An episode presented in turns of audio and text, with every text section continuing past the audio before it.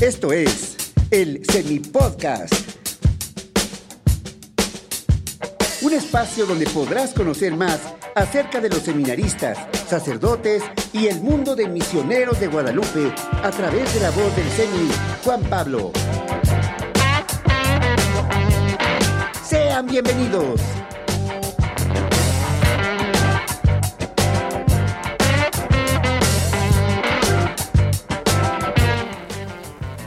Sean bienvenidos un día más, un viernes del programa Semi Podcast. Sean bienvenidos, señores. Ya estamos totalmente transmitiendo en vivo para ustedes. Recuerden que es viernes, viernes ya chisme. Conozca más acerca de la vida de los sacerdotes, de los seminaristas, que es lo que hacemos todo el día. Y por mientras de que nos está escuchando, echen un cafecito. Acompáñanos en este chismesazo que tenemos hoy. Hoy el día tenemos un padre muy famoso en el seminario. Con ustedes, el padre Oscar Mario, un aplauso porque no tenemos efectos todavía. Un aplauso.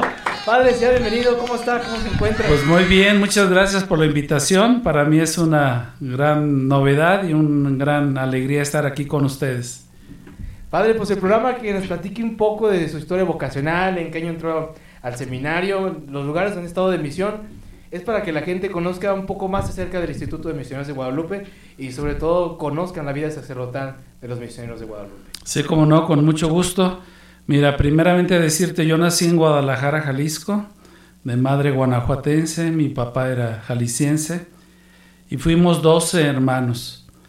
Y mi familia fue muy allegada a la iglesia, íbamos todos juntos los domingos a la Eucaristía.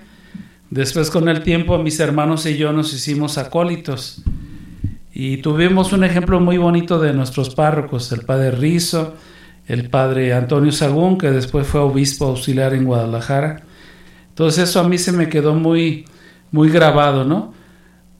La actitud que ellos tenían, su preocupación, sus desvelos por la comunidad, le echaban muchas ganas a lo que hacían, se les veía muy contentos y esa fue como la mi primera llamada de vocacional, ¿verdad?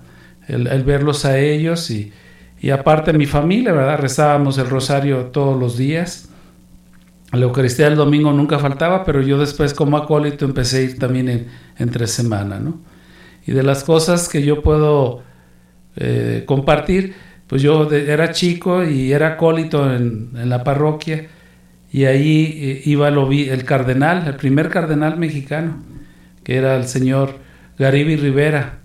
Él iba a celebrar muy temprano, a las 7 de la mañana, yo era su acólito. Yo todavía no distinguía muy bien quién era obispo y esas cosas, pero sí me llamó la atención de, después con el tiempo me di cuenta de que era el, el primer cardenal mexicano, ¿verdad? ¿Y en qué momento de, de, este encuentro parroquial decide entrar al seminario? ¿Cuál fue su primera llamada hacia esta vida sacerdotal?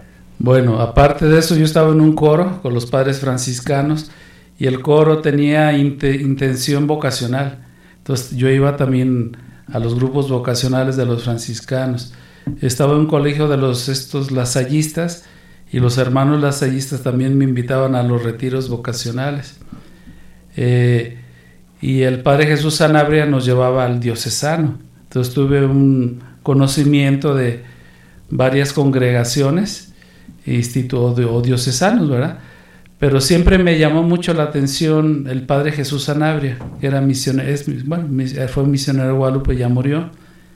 Un hombre muy alegre, muy sencillo, muy espiritual y tenía un amor muy, muy grande por la Eucaristía, ¿verdad? algo que a mí siempre me ha gustado, me ha llamado la atención.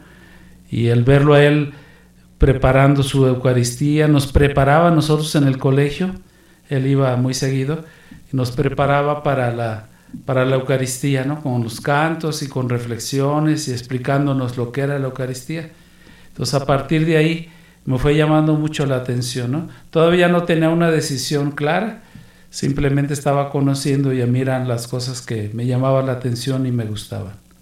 ¿Y cuál fue el momento definitivo en que decidió entrar al seminario? Es decir, creo que mi vida es la vida del seminario y adopto por este estilo de vida.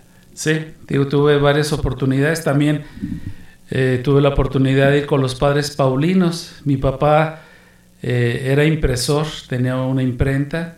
me gustaba mucho todo esto de, de, lo de la impresión. Mis hermanos todavía tienen estas, tienen una imprenta, ¿verdad? Y me gustaba mucho. Y fui con los padres Paulinos. Y ahí me llamó mucho la atención porque editaban libros y revistas y calendarios y, y tenían las máquinas impresoras. Y eso a mí me, conmovió mucho porque dije, pues me gusta la imprenta y, me gustaría ser padre, pues un padre que haga revistas y libros, pues qué mejor para evangelizar, ¿no? Sin embargo, el padre Jesús Sanabria para mí fue, y lo ha sido y sigue siendo, pues un ejemplo, ¿no? De vida. Y yo siempre deseé ser como él. No le llego a los talones, ¿verdad? Fue un hombre muy santo, muy bueno. Sin embargo, se me quedó muy marcado en el corazón. Entonces ya cuando tenía 14 años, pues se nos preguntó si queríamos ingresar al seminario. Yo estaba terminando la secundaria y pues mi decisión fue por misioneros de Guadalupe, ¿no? Aparte, un hermano mío ya había estado en el seminario de misiones extranjeras. Entonces ya conocí a algunos padres, conocí a los seminaristas y me gustaba todo esto, ¿verdad? Eh, la, la casa, el seminario era muy bonito, es muy bonito la convivencia, este, los encuentros vocacionales, pues para mí era algo que me llenaba mucho. Y el momento que usted entra al seminario, eh, ¿cuál fue la opinión de sus papás? O sea, que estaban a favor o estaban en contra, querían que se casara, querían que estudiara, la novia lo dejó, o ¿cuál era la decisión que veían sus papás sobre esta? No, siempre me dieron el apoyo, ¿no? Lo único fue que cuando salió mi hermano del seminario, mi mamá como que se decepcionó mucho entonces cuando entro yo como que no me la cree mucho. No me la creía así como que me veía como que si esta también se va a salir. Yo creo que ella no se hacía ilusiones. Precisamente por si me llegara a salir, pues ella no estaba muy ilusionada, ¿no? Pero el apoyo fue total de, todos, mis hermanos y, y, de mis papás. Y el ingreso para mí fue algo como muy natural, algo que yo estaba deseando, algo que yo quería y fue, no, no fue nada traumático ni mucho menos, sino todo lo contrario, ¿no? Fue un momento de mucha, de mucha alegría. Y cuando ingresó al seminario menor, ¿cuáles fueron sus primeros choques? Es decir, no lo mismo como te lo platican y como se ven las fotos, a vivir dentro de una comunidad. Sí, éramos muchos seminaristas, yo creo que éramos 100 por ahí, de, en tres grupos de la preparatoria. Y pues había un poquito de todo, ¿no? La mayoría muy bien intencionados, muchachos buenos, estudiosos, eh, compartidos, que hacían un buen ambiente, eh, tenemos una convivencia muy, muy bonita. Pero sí había algunos que pues no tenían vocación, ¿no? Entonces se dedicaban a otras cosas. Y eso a mí me, me desesperaba mucho, me, me, cuestionaba mucho. Dije, el seminario pues no puede haber estas... Faltaban a clases, se iban por ahí escondidas a fumar, y hacían cosas que no correspondían a, lo que es el seminario. Al final de ellos salieron, ¿no? Sin embargo, a mí siempre me quedó, pues, ¿qué hacen aquí en el seminario? Eran pocos, eran algunos, pero sí, de repente a mí me descontrolaba un poco. Yo no esperaba encontrar eso en el seminario, ¿no? Entonces, para mí fue un choque realmente. Y dentro de esta etapa del seminario menor, ¿qué fue lo que le, le marcó para seguir a la siguiente etapa de filosofía? Sí, la convivencia con los padres. Los padres eran muy cercanos a nosotros. padre Nacho de la Garza, el padre Sergio César, el padre Carlos Jiménez, en paz descanse. Eran muy cercanos a nosotros, eran muy alegres. Convivían con nosotros en todo momento, en el deporte, en las comidas, en las oraciones. Eh, se preocupaban por nosotros. Eso por un lado, ¿verdad? Y eso nos, nos, me sirvió de ejemplo ¿no? de lo que debe ser un sacerdote y misionero. Pero también la convivencia con, con mis compañeros, ¿verdad? De, ya la mayoría se salieron de este grupo, nos ordenamos solamente tres, continuamos los tres. Eh, y hicimos incluso un grupo, ¿verdad? De exseminaristas y nos seguimos juntando. Fue muy intenso lo que vivimos esos tres años. Fue una etapa muy bonita, realmente. Este, y la convivencia a mí también me marcó mucho, ¿verdad? Había mucha camaradería, mucha alegría, mucho, mucha convivencia, ¿no? Rezábamos juntos, cantábamos juntos, aprendimos a tocar la guitarra juntos, aprendimos a ir conociendo el mundo, la sociedad, ¿verdad? Veníamos de nuestras casas, etcétera. Y eso para mí fue muy significativo y lo sigue siendo, ¿no? La, fraternidad, eso para mí es importante. Y dentro de sus, sus etapas de formación en el seminario, este, llega un punto que uno hace solicitudes para ir a estudiar al extranjero. En su caso, si ¿sí tenía la intención de estudiar en el extranjero o su final era terminar aquí la teología. ¿O ¿Qué pensaba de eso? En el seminario se nos presenta la oportunidad de ir conociendo a diversos padres, padres que vienen de las misiones y nos hablan de su misión. Entonces a mí siempre me llamó mucho la atención la misión de Kenia, ¿verdad? Este, a mí me gustó, siempre deseé, soñé con ir a África, a Kenia especialmente, pero bueno, estaba todavía muy chico y pues no se podía hacer ninguna solicitud. En el noviciado, en el noviciado sí, este, yo hice una solicitud. Kenia no era posible en ese momento como estudiante, pero sí, Angola sí iba a abrir esa posibilidad. Y yo hice mi solicitud para ir a Angola pero la respuesta fue negativa.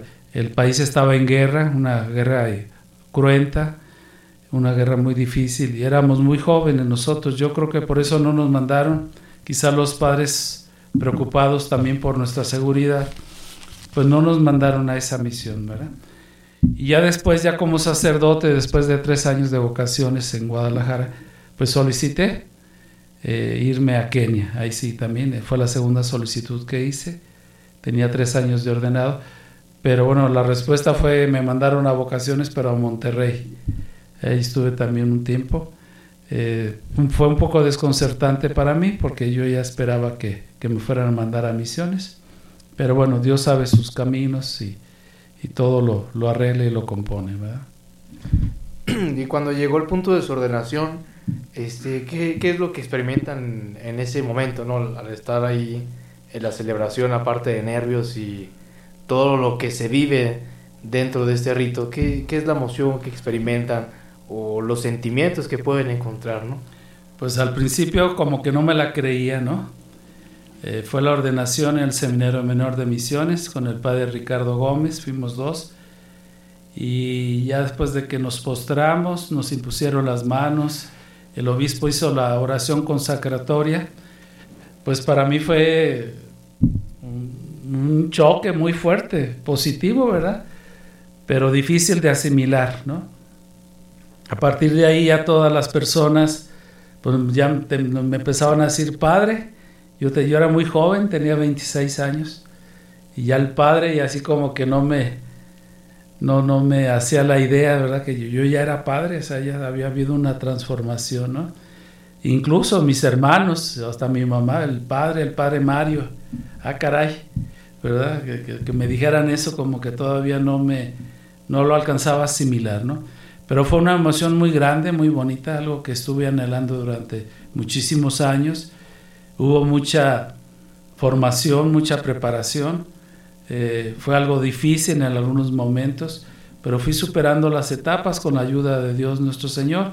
Entonces fui descubriendo pues que Dios me quería para esto. y dentro de su etapa formativa como seminarista y si les puedo compartir ahorita su experiencia eh, en su ministerio, ¿cuáles han sido los momentos difíciles en, en, su proceso y en su vida sacerdotal, no? Porque a veces la gente piensa que el sacerdote pues, no tiene ni sentimientos, que piensa que tiene que estar trabajando diario, pero detrás de la figura del sacerdote pues es una persona, ¿no? Que también siente, que experimenta dolor, tiene esos momentos de debilidad y que a veces la gente no, no se da cuenta de eso, ¿no? De lo que experimenta y vive un sacerdote. Pues viví un poquito de todo, ¿no? Este, ¿cómo se llama? Siendo seminarista iba a un apostolado donde había un grupo de jóvenes, pues ahí también había pues señoritas, muchachas, ¿no? Que llamaban a uno mucho la atención y llega el momento que uno tiene que ir tomando decisiones en la vida, ¿verdad? Por la vida sacerdotal, ¿verdad? Que implica el celibato o inclinarse por la vida matrimonial, ¿no? A veces sí me llegué a cuestionar yo estando en el seminario y eran crisis pues fuertes, ¿no? Eh, ahí con la ayuda del director espiritual y la oración pues uno va saliendo adelante, ¿verdad? Eh, también en la convivencia, también había algunos compañeros que pues, se veía que no tenían vocación, estaban ahí por sacar algún título, yo no sé, y era a veces difícil convivir con ellos, eso también me hace un poco de crisis. Y los estudios, ¿verdad? Sobre todo filosofía, pues son muy pesados, muy intensos, muy fuertes, llevábamos muchas materias y tenemos que sacar un promedio de mínimo de 8. Entonces, para cumplir con todos estos requisitos, el esfuerzo era muy grande, muy grande, muy desgastante, ¿no? Pero bueno, conforme iba pasando el tiempo me daba cuenta que sí podía con todo esto, ¿no? Hacer una entrega de mi persona a Dios nuestro Señor, eh, hacerlo con alegría, el, saber convivir con todo tipo de personas, compañeros, y el salir adelante en los estudios, ¿no? Y creo que salí con, con buenas notas, pues eso me alentaba pues a continuar y a darme cuenta que sí era mi vocación. Y en la parte de su vida sacerdotal, ¿cómo han sido esos momentos difíciles, no? Sí, la vida sacerdotal para mí ha sido de mucha alegría y de mucho enriquecimiento, ¿no? Eh, eh, estando en las misiones, bueno, una de mis decepciones era de que no me mandaban a misiones, ¿no? Yo estaba en un instituto misionero, salí de misiones hasta que tenía 10 años de ordenado. Eso fue quizá una de las dificultades. Siempre mi trabajo lo he hecho con mucha entrega, con mucha dedicación, con mucho eh, esfuerzo, con mucha alegría, siempre lo he hecho, lo he hecho con gusto. Todos los puestos que he tenido, los cargos que he tenido, los he hecho con gusto. En misiones, sobre todo cuando estuve en Cuba, pues nos bloqueaban las actividades de evangelización. Eh, convocábamos a niños para la catequesis y eh, de las escuelas les ponían otra actividad el mismo día a la misma hora.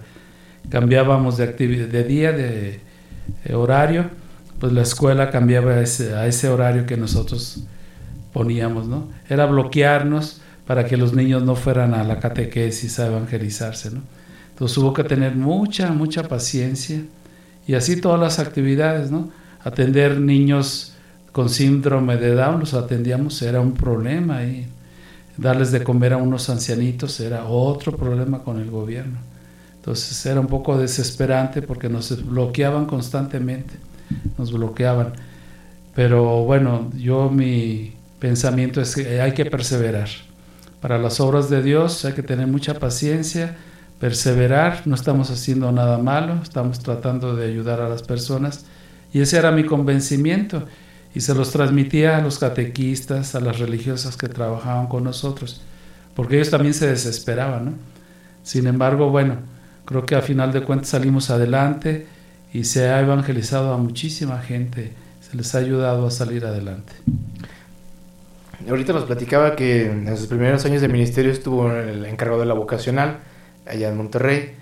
Eh, y hoy en día pues nos damos cuenta que, y sobre todo vemos que en los seminarios pues la mayoría pues están solos, otros seminarios ya no hay seminaristas, o ha disminuido mucho el número de, seminaristas, ¿no? Y hoy en día nos enfrentamos a otra realidad donde los jóvenes no queremos responder o tenemos grandes dificultades para el llamado. Y de parte de su experiencia, ¿qué nos puede compartir, no? Porque a veces dentro del, de las decisiones que uno toma como joven para entrar al seminario, pues nos encontramos con varias realidades, ¿no? El mundo, este, la misma familia que a veces no quiere que entremos al seminario y nos encontramos a grandes retos, ¿no? Yo creo que las personas que nos están escuchando y sobre todo a los jóvenes que nos están escuchando, les gustaría que les diera un consejo, ¿no? Acerca de eso, de esas grandes realidades que se enfrenta hoy el joven en día. Bueno, yo siempre, cuando entré al trabajo vocacional, en Guadalajara primero, pues er, eran muchos muchachos eran muchos muchachos los que participaban, yo tenía un grupo de 30 o quizá más. Éramos tres sacerdotes promotores vocacionales. Había muchos jóvenes, ahí no había mayor crisis ni mucho. Teníamos trabajo, atenderlos, visitarlos y demás. En Monterrey sí fue más difícil, porque ahí me di cuenta de esa ya desde hace muchísimos años, por las vocaciones, sobre todo la vida sacerdotal misionera, pues eran muy escasas, ¿no? Pero bueno, entonces eh, si entré en crisis, una crisis humana, pues, de, decir qué estoy haciendo aquí, cuál es el fruto del trabajo. Sin embargo, me puse a pensar y yo dije, eh, esto es obra de Dios. El trabajo de la iglesia, el trabajo de evangelización, es una obra de, Dios. Y Dios tendrá que poner los medios y las, las formas para eh, seguir caminando en la fe, ¿no? Ahorita pues hay esta dificultad, sin embargo es obra de Dios en primer lugar. Y hay otra parte del Evangelio, ¿no? Que cuando los discípulos están pescando y se desesperaban porque no pescaban casi nada, prácticamente nada en la noche. Entonces Jesús se presenta ante ellos, ¿sí? Y, los anima, ¿verdad? Echen las redes del lado derecho, les dice Jesús. San Pedro y los apóstoles como que dudaban un poco. Sin embargo, viene una frase muy bonita de San Pedro. Dice, en tu honor echaré las redes. Entonces el trabajo vocacional significa uno tiene que hacer el trabajo lo mejor que pueda, eh, con intensidad, con dedicación, con, con, inteligencia, con creatividad. De lo demás Dios se encarga. En tu honor echaré las redes. Y creo que debe ser la actitud ahora de nosotros como promotores vocacionales. Todos tenemos que ser promotores de la vocación. Echar las redes. Ya los resultados le tocan a Dios. Nosotros simplemente somos colaboradores. Muy bien, pero pues creo que vamos a una pausa, ya nos quitaron la emoción acá, mi Richard, se llama Ricardo, el nuevo chalán, ya tenemos nueva producción, ya, ya hay billetes, señores, ya hay dinero. Vamos a hacer una pausa y comuníquete con nosotros en nuestra línea misionera 800-058-100. Síguenos en nuestras redes sociales, Facebook, Misioneros de Guadalupe, YouTube, Misioneros de Guadalupe, Instagram, arroba Misioneros MG. Twitter, arroba Misioneros MG, Spotify, Misioneros de Guadalupe, y ya tenemos TikTok, señores, pronto van a ver bailando ahí el mamar, ¿no es cierto? En Misioneros de Guadalupe, y mándanos, a un correo, mándanos un correo audiovisual arroba mg.e y comparte tus dudas y comentarios. Escúchanos en vivo y visita, visita nuestra página en www.misionerosdeguadalupe.org. Muy pronto estaremos más cerca de ti por medio de WhatsApp. Vamos a una pausa y ahorita regresamos.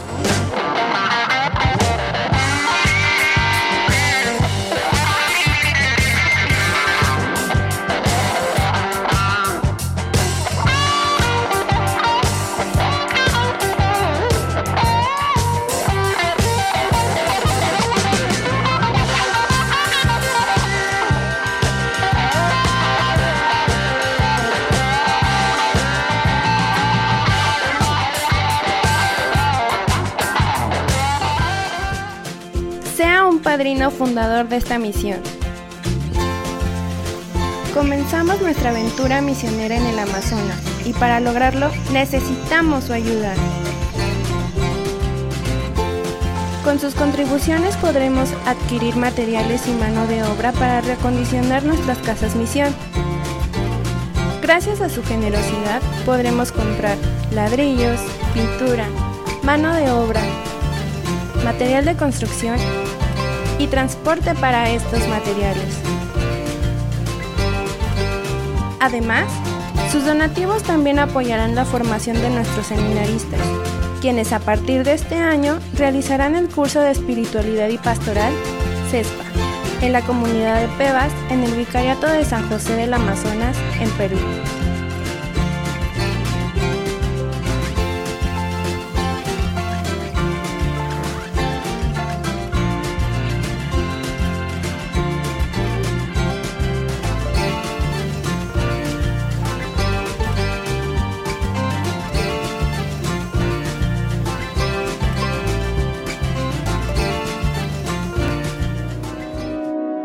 La cuaresma es un tiempo de conversión, de perdón y de preparación para la Pascua.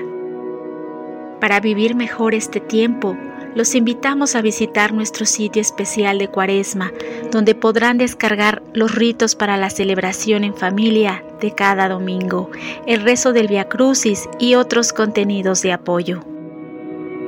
Recordemos, durante la cuaresma Dios nos invita al ayuno, la oración y a las buenas acciones por nuestro prójimo. Juntos seguimos caminando hacia la Pascua.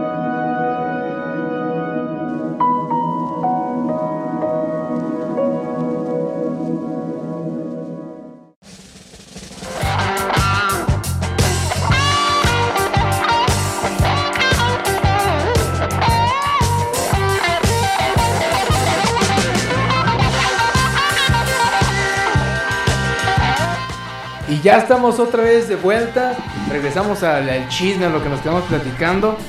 Padre, nos platicaba acerca de las vocaciones y todos estos grandes retos que se encuentran en este camino vocacional, sobre todo compartiendo con los seminaristas. Después de su año en Monterrey, ¿de dónde fue su, a dónde se fue, a dónde lo enviaron? Sí, ahí estuve algún tiempo en Monterrey en la promoción vocacional y ya terminando me enviaron al curso introductorio, a la formación. Ahí estuve durante cuatro años. Fue una experiencia también muy bonita, eran grupos muy nutridos. De ahí se ordenaron muchísimos sacerdotes misioneros de Guadalupe, ¿verdad? Que andan por ahí en las misiones. Eso fue para mí una satisfacción muy grande, la perseverancia que hubo de, estos cuatro grupos que yo tuve. ¿no? Algunos incluso dejaron el seminario de misiones, pero se hicieron padres diocesanos, ¿no? Y siguen ejerciendo, entonces fue una cosecha muy gratificante, ¿verdad? Y el trabajo para mí fue un reto porque nunca había estado en la formación directamente, he estado todavía muy joven sin embargo, pues eh, fue un reto grande y bonito y muy satisfactorio ahí, ¿verdad? Este, el poder convivir, el ayudar a los jóvenes en los primeros años de su formación, ¿verdad? Creo que, creo que hicimos una buena amistad con ellos hasta la fecha y hubo una buena formación para todos ellos. ¿Y cuáles son los grandes retos dentro de la formación del seminario, aparte de, aguantarnos, ¿verdad? Pues la perseverancia, ¿no? Ayudar a los muchachos a perseverar a amar la vocación, a tener un sentido de iglesia, el saber eh, abrirse a la fraternidad, la convivencia, no estar como sacerdotes aislados o, individuales, ¿no? sino que somos iglesia y tenemos que convivir con todo tipo de personas. Pero el mayor reto en la formación para mí ahorita yo creo es eh, que persevere, ¿no? Hay muchachos muy buenos, muchachos muy eh, con muchos valores, con muchas cualidades, yo así lo alcanzo a ver, eso me da mucho gusto. Eh, algunos desisten en, medio del camino, muchachos valiosos, buenos, pero toman otro camino, ¿no? Entonces ayudar a perseverar en la vocación cuando los jóvenes ya han dicho que sí, pues es el mayor reto. Y el darles ejemplo, ¿verdad? Los sacerdotes tenemos que ser un ejemplo para los, para los muchachos. Yo aprendí a ser sacerdote misionero viendo a otros sacerdotes.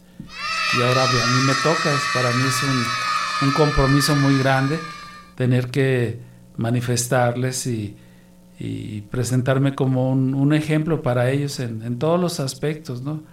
Humanos y espirituales, para que ellos también puedan crecer en su vocación. Nos platicaba de que desde un principio, en su, después de la ordenación, siempre deseó ir de misiones. ¿Cuál fue el primer lugar de misión fuera de, país que, que, lo enviaron? Sí, ya después del curso introductorio en Guadalajara, el superior general me pidió, se estaba abriendo la misión de Cuba y entonces un día me habló por teléfono y me, me ofreció, me pidió pues que fuera a la misión de Cuba, ¿no? Para mí inmediatamente respondí que sí, ¿verdad? Y yo estaba jugando fútbol, me acuerdo, me mandaron llamar, fui a responder la llamada. Y ya cuando iba de regreso a la cancha de fútbol, pues me temblaban las piernas, ¿verdad? Por haber dicho que sí, porque pues tantas cosas que se decían o se dicen de Cuba, ¿verdad? Tantas carencias y tantas dificultades y todo, pues para mí era, dije, ah, caray, ahora voy a, voy a estar en Cuba en unos próximos meses, ¿no? Pero bueno, ese fue el primer impacto, la primera impresión. Siempre había querido salir de misiones y para mí fue importante no haber tomado esa, esa decisión. Ya tenía 10 años de ordenado, fíjate Juan Pablo. Si no, no estaba tal. La mayoría salen con 2, 3 años de ordenado, yo tenía 10 y no veía para cuándo. Entonces era mi oportunidad salir a, a las misiones y a partir de ahí empezar a hacer los trámites y todo lo necesario para para ir a la misión. Eh, va uno con mucha incertidumbre, con muchas dificultades, sin embargo, pues está la gracia de Dios, ¿no? Porque la vocación no es nuestra nada más así, la vocación es un regalo de Dios y estamos a su servicio y Él nos ayuda en todo momento, ¿no? Aun cuando tengamos temores, miedos, etcétera. Y antes de llegar a la misión de Cuba, ¿cuál fue su perspectiva de antes eh, con miedos y temores lo que tenía y ya cuando llegó a la misión de Cuba? Pues descubrir que lo que se hablaba de Cuba es verdad. Hay muchas carencias, muchas necesidades. eh, el país está muy sobre ideologizado, ¿verdad? Eh, faltaba mucha evangelización, era, el, trabajo es ingente ahí, es muy grande, muchas gentes pues dejaron de ir a la iglesia, ya no se bautizaban, no practicaban sacramentos ni nada. Por el otro lado, pues muchas iglesias protestantes, también la santería es muy fuerte allá.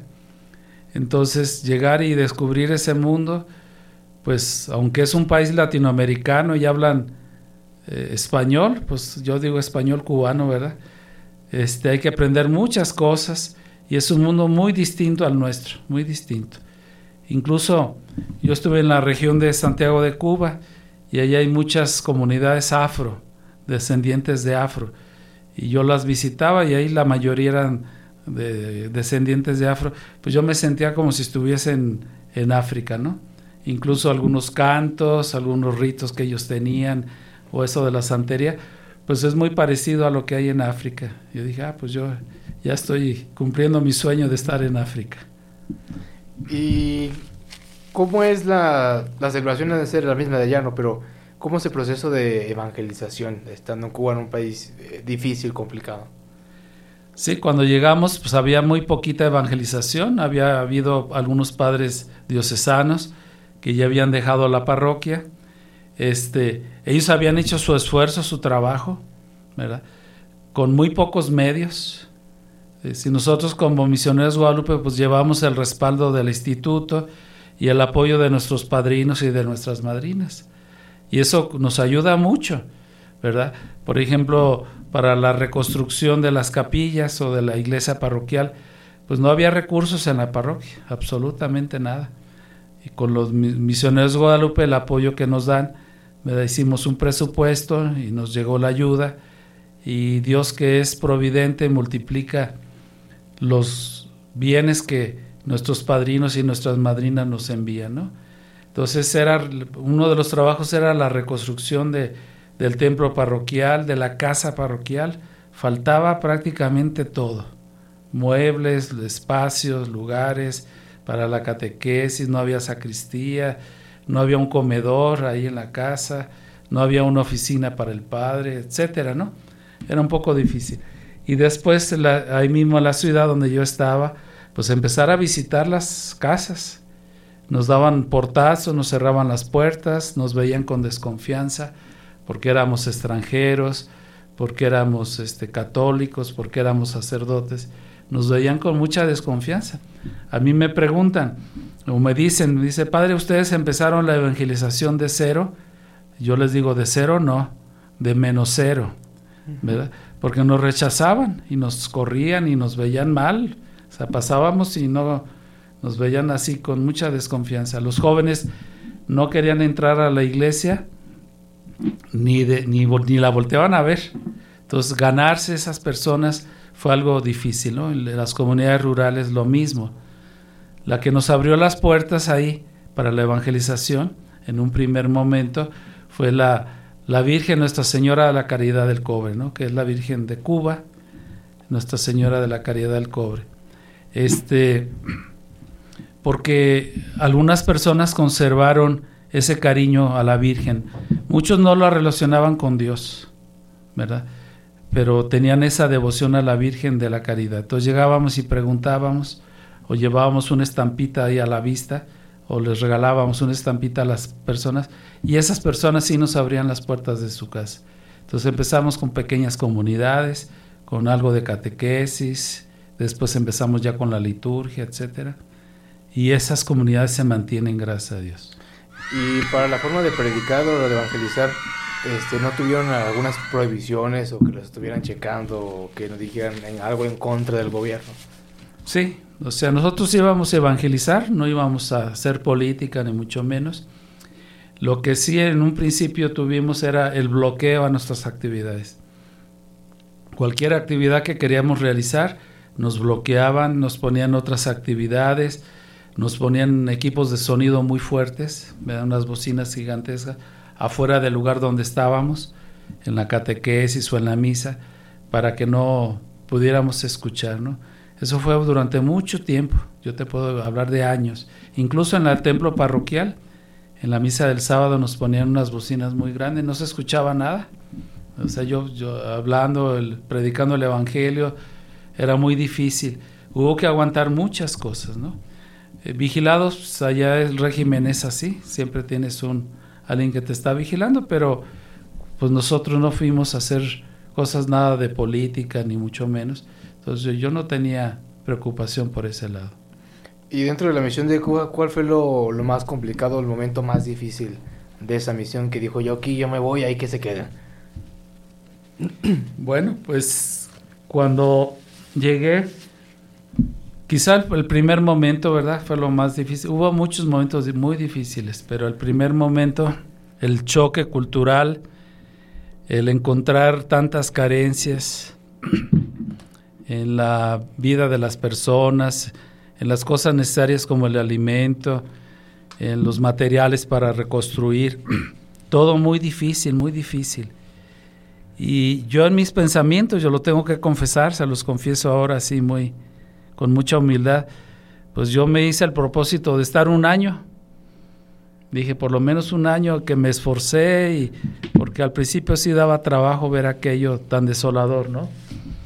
Pero a los dos, tres días de estar ahí, el obispo nos dijo que iba a ir a la misa de, de presentación, éramos dos padres, y cuando estuvimos a la misa, la iglesia se llenó tanto y había una perspectiva, una como un deseo tan grande de, los sacerdotes porque se habían quedado sin sacerdotes ahí.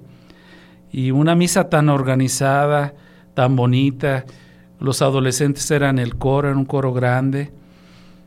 Fue una misa tan bonita, tan significativa, que para mí me, me, me marcó mucho. Y dije, aquí hay vida, ¿no? Aquí hay algo que hacer. Independientemente de las carencias o lo que sea, es aquí donde se necesita, ¿no? Y así fue, entonces termina la misa y al final de la misa se acerca una, una señora, ¿no? No recuerdo el nombre de ella, pero se acerca y me dice, ¿verdad? Con lágrimas en los ojos, eso también me marcó mucho, y me dice, Padre, yo pensé que Dios nos había abandonado. Y eso me marcó a mí mucho porque dije, pues soy misionero y eso fue lo que anhelé toda la vida y ese era el momento de responder, ¿verdad? Ellos sentían pues que Dios los había abandonado y el hecho de que estuviéramos ahí era como la respuesta de Dios. Entonces no podíamos hacer quedar mal a Dios ante esas personas. Después de la misión de Cuba, ¿cuál fue la, fue, fue la próxima misión que tuvo? Estuve un tiempo estudiando en Colombia, en el Cevitepal que es un instituto de los obispos de América Latina, una escuela muy gratificante, muy bonita. Van sacerdotes religiosos y laicos de toda América Latina, está en Bogotá, Colombia.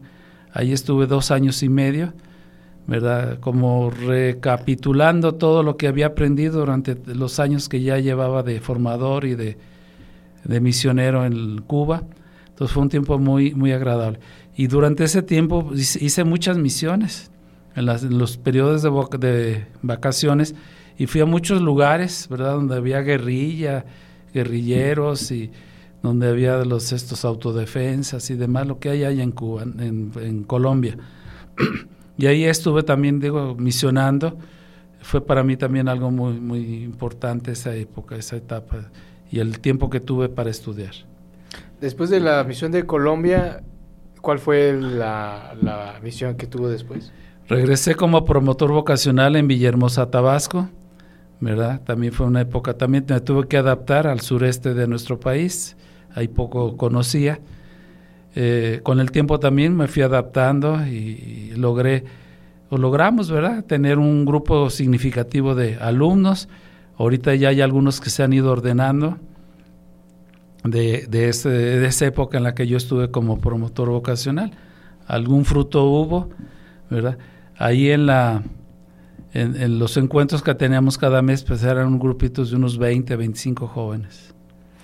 Y ahí dentro de la promoción vocacional de, de perdón, de, de Villahermosa, este, ¿cuáles son los grandes retos que tiene ahí en Villahermosa respecto a las vocaciones? Pues el reto que hay en todas partes, ¿no? El ayudarles a los jóvenes a escuchar la voz de Dios. y ayudarles a que sean generosos con su respuesta, generosos con, sus, con su persona. Ese me parece que es el mayor reto, ¿verdad? El, buscarlos, el contactarlos, el invitarlos, el conquistarlos, ¿verdad? El conquistar su corazón, no para uno mismo, sino para Dios nuestro Señor, ¿verdad? Eh, sin embargo, Villahermosa es un lugar donde hay muchas vocaciones, sobre todo para el seminario diocesano, tienen muchas ordenaciones cada año. Ha habido un fenómeno muy interesante, ahí no están escasas las vocaciones, hay, hay bastantes. Vamos a una breve pausa, vamos a pausa, mi Richard. vamos a pausa. Y vamos a mandar unos saludos a Osvaldo. Dice Osvaldo que, que ya se va a casar con Maggie Villanueva, ya pídele matrimonio. La semana pasada nos dijo igual, pues ya anímate, carnal. Ya anímate, pídele matrimonio, ya tienes el billete, pues ya hagas la boda. Y un saludo a la parroquia de Nuestra Señora Lourdes que nos está escuchando. Y un saludo a la parroquia de la Divina Misericordia que también nos está escuchando. Y un saludo al Seminario Diocesano de Aguascalientes. Y comunique con nosotros en la línea misionera 800 058 100. Síguenos en nuestras redes sociales: Facebook Misioneros de Guadalupe, YouTube Misioneros de Guadalupe, Instagram arroba Misioneros MG, Twitter arroba Misioneros MG, Spotify Misioneros de Guadalupe y TikTok Misioneros de Guadalupe. Mándanos un correo audiovisual arroba mg. perdón, mgpe.org. Me trabé. Comparte tus dudas y comentarios y escúchanos en vivo y visita nuestra página www.misionerosdeguadalupe.org. Vamos a una breve pausa y ya casi se acaba esto. Y vamos a regresar con todo el fuego. Vamos a una pausa.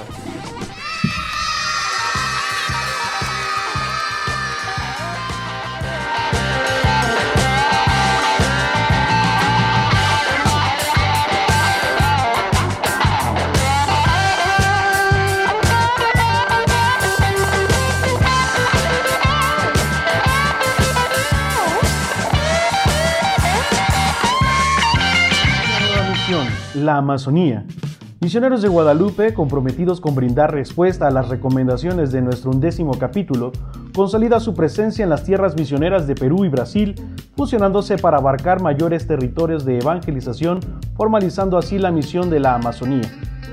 El 15 de septiembre de 1980 llegaron a Bagua, Perú, los primeros misioneros de Guadalupe a la parroquia de San Juan Bautista en la región nororiental de Marañón. A partir de entonces han colaborado en diferentes comunidades peruanas como Pucallpa, Lima y Cusco. El 26 de abril de 1987 fue nombrado el primer grupo de misioneros de Guadalupe, quienes llegaron a servir a las parroquias de Nuestra Señora del Rosario en Itacuachara, Nuestra Señora de la Concepción en Silves y Cristo Resucitado en Urucurituba. Se ha colaborado en diferentes parroquias de la prelatura de Itacuachara. En el 2022, la misión de la Amazonía a fin de llegar a más comunidades necesitadas de evangelización, se formaliza esta misión, comenzando en el Vicariato Apostólico de Pucallpa, el Vicariato Apostólico de San José de las Amazonas, la Diócesis de Alto Solimoes y la Arquidiócesis de Manaos. Asimismo, en la triple frontera de Colombia, Perú y Brasil, comenzamos a trabajar con la comunidad indígena ticuna, principalmente en la Diócesis de Alto Solimoes, Brasil y el Vicariato Apostólico de San José del Amazonas, Perú. La sede de esta misión se establece en la ciudad de Tabatinga, en la diócesis de Alto Solimoes. La cuaresma es un tiempo de conversión, de perdón y de preparación para la Pascua. Para vivir mejor este tiempo, los invitamos a visitar nuestro sitio especial de Cuaresma, donde podrán descargar los ritos para la celebración en familia de cada domingo, el rezo del Via Crucis y otros contenidos de apoyo. Recordemos, durante la Cuaresma, Dios nos invita al ayuno, la oración y a las buenas acciones por nuestro prójimo. Juntos seguimos caminando hacia la Pascua.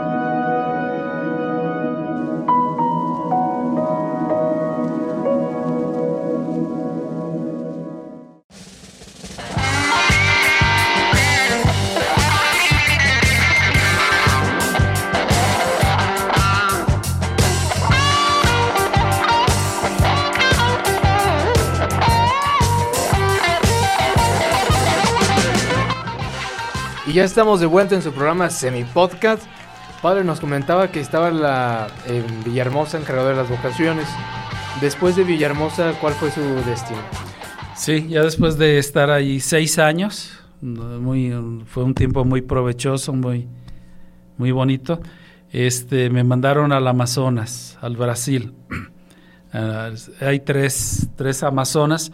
Amazonas bajo, medio y alto. Nosotros estábamos en la región media del Amazonas. Ahí estuve durante cuatro años. Y ahí dentro de la Amazonía, ¿cuáles son los grandes retos del proceso de evangelización?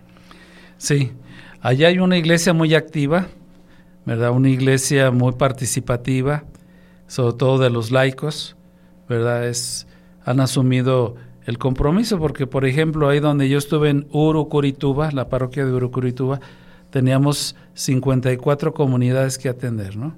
Entonces, para poder llegar a todos estos lugares, y todo sobre el río Amazonas y los afluentes y los mares, que, lagos que hay ahí, pues era muy difícil, ¿verdad?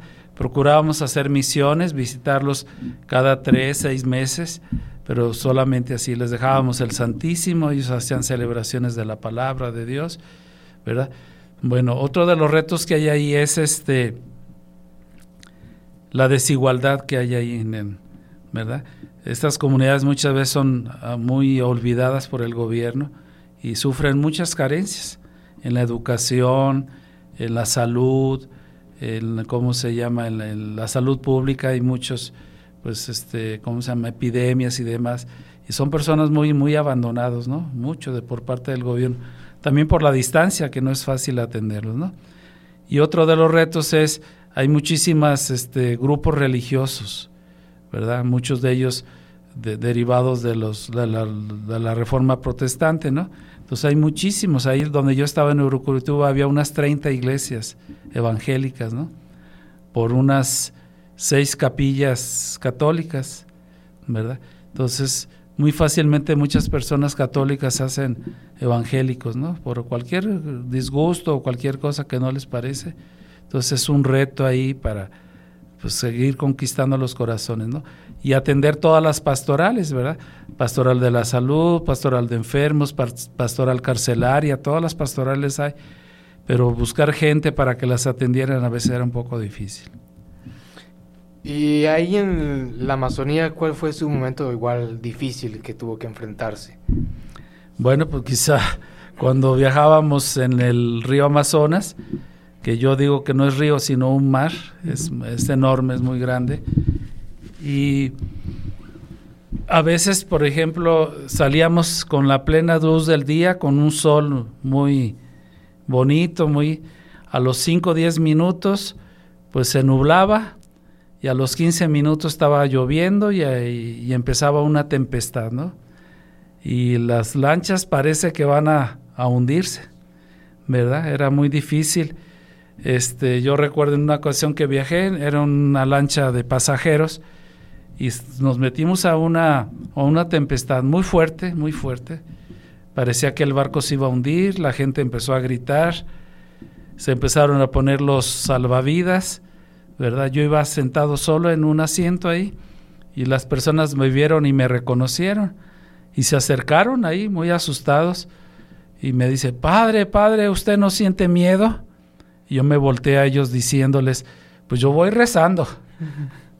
Yo voy rezando por si las dudas, no sé qué va a pasar. Sí, claro que tenía miedo, mucho miedo, pero pues no hay nada que hacer más que encomendarse a Dios nuestro Señor. Yo iba rezando y gracias a Dios ya a los 5 o 10 minutos pasamos esa fuerte oleaje y ya otra vez el, la tranquilidad del río, ¿no? Quizás son de las cosas más difíciles el estar en comunidades un poco aislados. ¿Verdad? Había una comunidad que se dedicaban a, se dedican a cazar yacarés, le dicen allá, que son cocodrilos y pirañas, ¿no? Para, y es lo que comen la gente allá.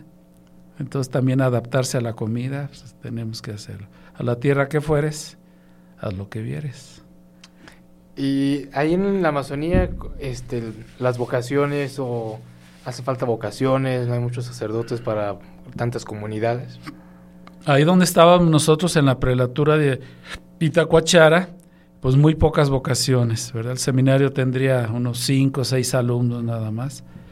Este, sí, no, no hay falta mucha promoción. No había una pastoral vocacional como tal, ¿verdad? Le estaba, estaba haciendo falta esa pastoral para mí me parece importante, ¿no? y este, para animar a los jóvenes, ¿no? Y hablarles del tema vocacional me parece que es importante, es una carencia en ese lugar, sí, la promoción de vocaciones. Entonces la, la, mitad de los sacerdotes que estamos de ahí somos extranjeros o somos de fuera, ¿no? O sea, éramos pocos, éramos 12 sacerdotes nada más ahí. Seis éramos extranjeros, seis eran diocesanos de ahí, de ese lugar. Sí, hay mucha necesidad.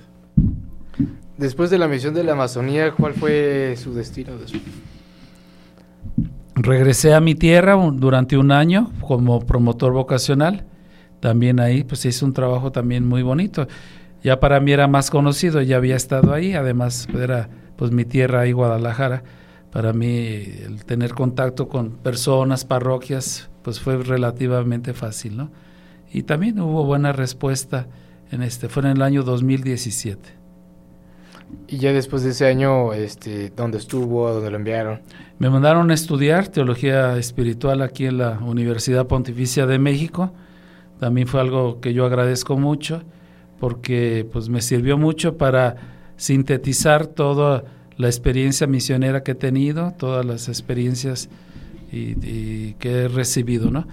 Y para seguirme formando, ¿verdad? Los sacerdotes seguimos formándonos, seguimos preparándonos para adaptarnos a los cambios de la, del mundo y de la sociedad que tenemos que afrontar. Estuve dos años estudiando y terminando me hicieron asesor, me pidieron el cargo de asesor de los laicos misioneros asociados a misioneros de Guadalupe. Y junto con eso también me hicieron el director de, espiritual del seminario, ¿verdad? Cargo que, que estoy cumpliendo hasta esta fecha. Y ya para ir terminando, padre, no sé si compartir un mensaje para todos los jóvenes que tienen inquietud de entrar al seminario o a Misioneros de Guadalupe, algunas, algunas palabras de motivación.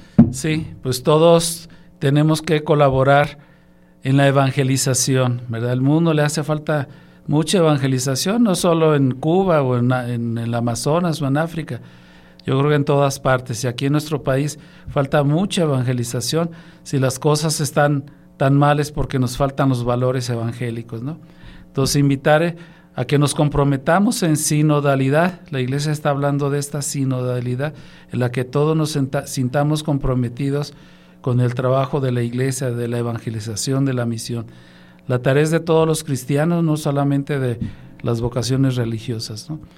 Y el entregar la vida totalmente, ya consagrado, pues es lo máximo, ¿no? Es un motivo de mucha alegría, de mucho crecimiento, de mucha satisfacción, ¿verdad? Yo lo único que yo te podría decir, si yo volviera a nacer, pues yo pediría ser sacerdote y misionero. Y algunas palabras eh, a nuestros padrinos y madrinas que nos están escuchando. Pues que todos nuestros padrinos y madrinas nos acompañan en la misión, ¿verdad? Porque sin ustedes, padrinos y madrinas, no podríamos realizar la misión nos veríamos muy limitados, muy este, con muchas carencias. Con su ayuda moral, espiritual y la ayuda económica, pues nos fortalecen y nos, y nos hacen que llevemos adelante la misión. Entonces ustedes nos acompañan en la misión. Muchas gracias. Yo les agradezco a nivel personal y a nivel de los misioneros de Guadalupe. Padre, pues hemos llegado ya al final de este programa. Eh, no sé si quiere mandar saluditos a alguien, no sé, algo conocido. No, pues a todos los jóvenes, ¿verdad? Que no tengan miedo de entregar su vida a Cristo en la misión. Vale la pena, es algo muy hermoso, algo muy bonito. Hay que esforzarse, sí, como todas las cosas en la vida, pero vale la pena. Dios los bendiga y les doy mi bendición sacerdotal en el nombre del Padre, del Hijo y del Espíritu Santo. Amén. Padre, le agradecemos mucho eh, por compartirnos su experiencia misionera, todo su proceso de discernimiento en el seminario y sobre todo pues que la gente se dé cuenta de los lugares donde estuvo de misión, ¿no? la realidad donde se enfrenta y que conozcan un poco más acerca de nuestro seminario y sobre todo por los sacerdotes que están en misión, que vean que no vamos a dar solamente el rol a conocer allá los países, sino que también vamos a conocer, pero también vamos a trabajar y evangelizar. Pues muchas gracias por la invitación y a la orden para otra ocasión. Muchas gracias, este, nos vemos hasta la próxima semana. Y hoy es viernes, no tome mucho. Y nos vemos, y esto fue el Semi Podcast. Nos vemos y que estén bien.